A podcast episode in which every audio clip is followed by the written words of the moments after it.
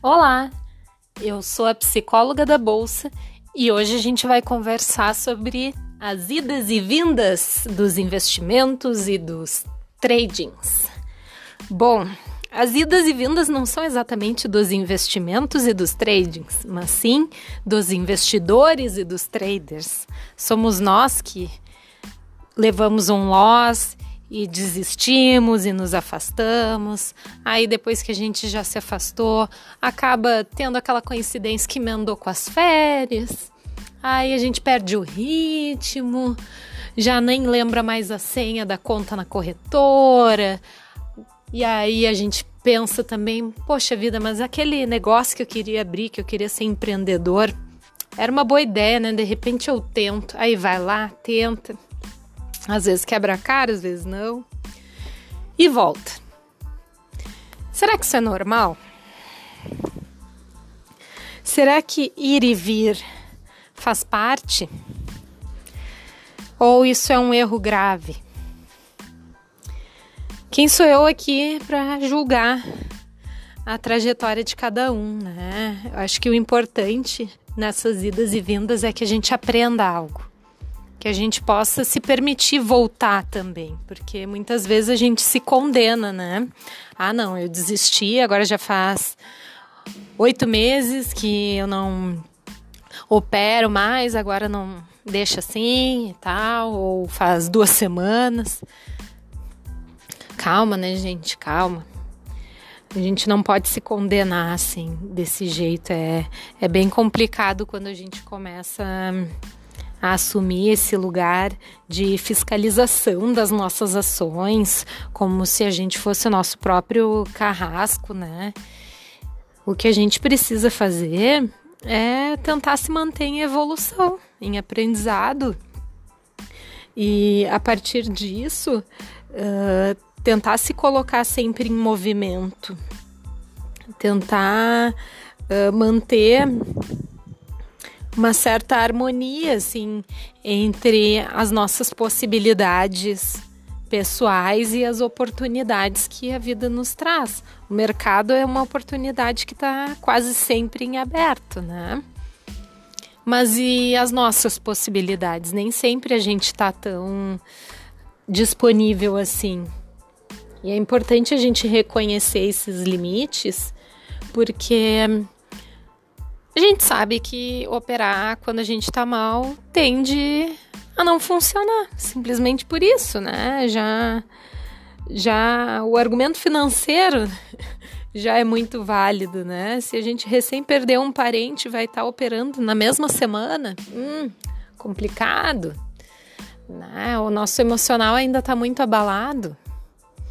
E aí, para além do aspecto financeiro, no trading, a gente precisa entender o limite das nossas operações. Quando é a hora de sair? Não é verdade? Quando é a hora de finalizar aquela posição, enfim. E se a gente precisa fazer isso na hora que a gente está operando, por que, que a gente não vai fazer isso na nossa vida? Como é que a gente vai desenvolver uma habilidade só na hora de operar e não vai aplicar isso na nossa própria vida? É contraproducente. Quanto mais a gente conseguir ser uh, de uma maneira assim mais única, né? Quanto mais a gente conseguir usar a mesma habilidade em vários contextos da nossa vida, agora ficou mais claro, melhor porque mais a gente vai estar tá praticando essa habilidade, mais desenvolvida ela vai ficar. Então, se eu preciso respeitar os limites de cada operação, se eu preciso entender que tem horas que não dá mais para segurar aquela ação ou segurar uma posição no índice, eu também preciso entender que tem horas que eu também não vou poder segurar essa posição de que eu tenho que operar todo dia. E isso não é fraqueza, isso não é despreparo, isso é consciência. Isso é conhecer os seus limites e usar esse conhecimento a seu favor, a favor do seu resultado financeiro também. para além das questões de saúde mental e, e conforto emocional. Então, a ideia que eu queria trazer hoje era essa, assim, de, a gente pensar que o mercado tem altos e baixos, a gente tem altos e baixos, e isso acaba gerando idas e vindas. E que não tem problema a gente viver algumas idas e vindas, desde que a gente faça um exercício de pensar o que, que a gente aprendeu com esse afastamento que a gente teve do trading. O que, que a gente ganhou por parar um pouco, por tirar férias. A gente só vai perceber essas coisas se a gente se der um tempo para refletir.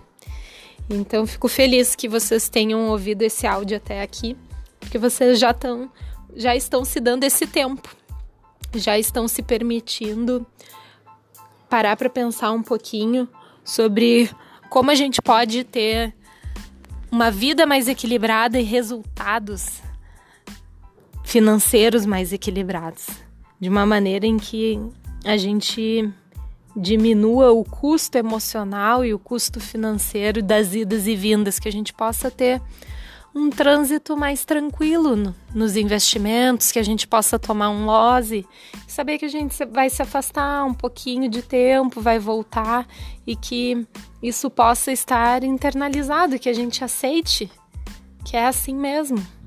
E é assim para grande para grande parte dos investidores. Não tem nenhum mistério a gente perceber isso em nós e querer administrar melhor essa situação.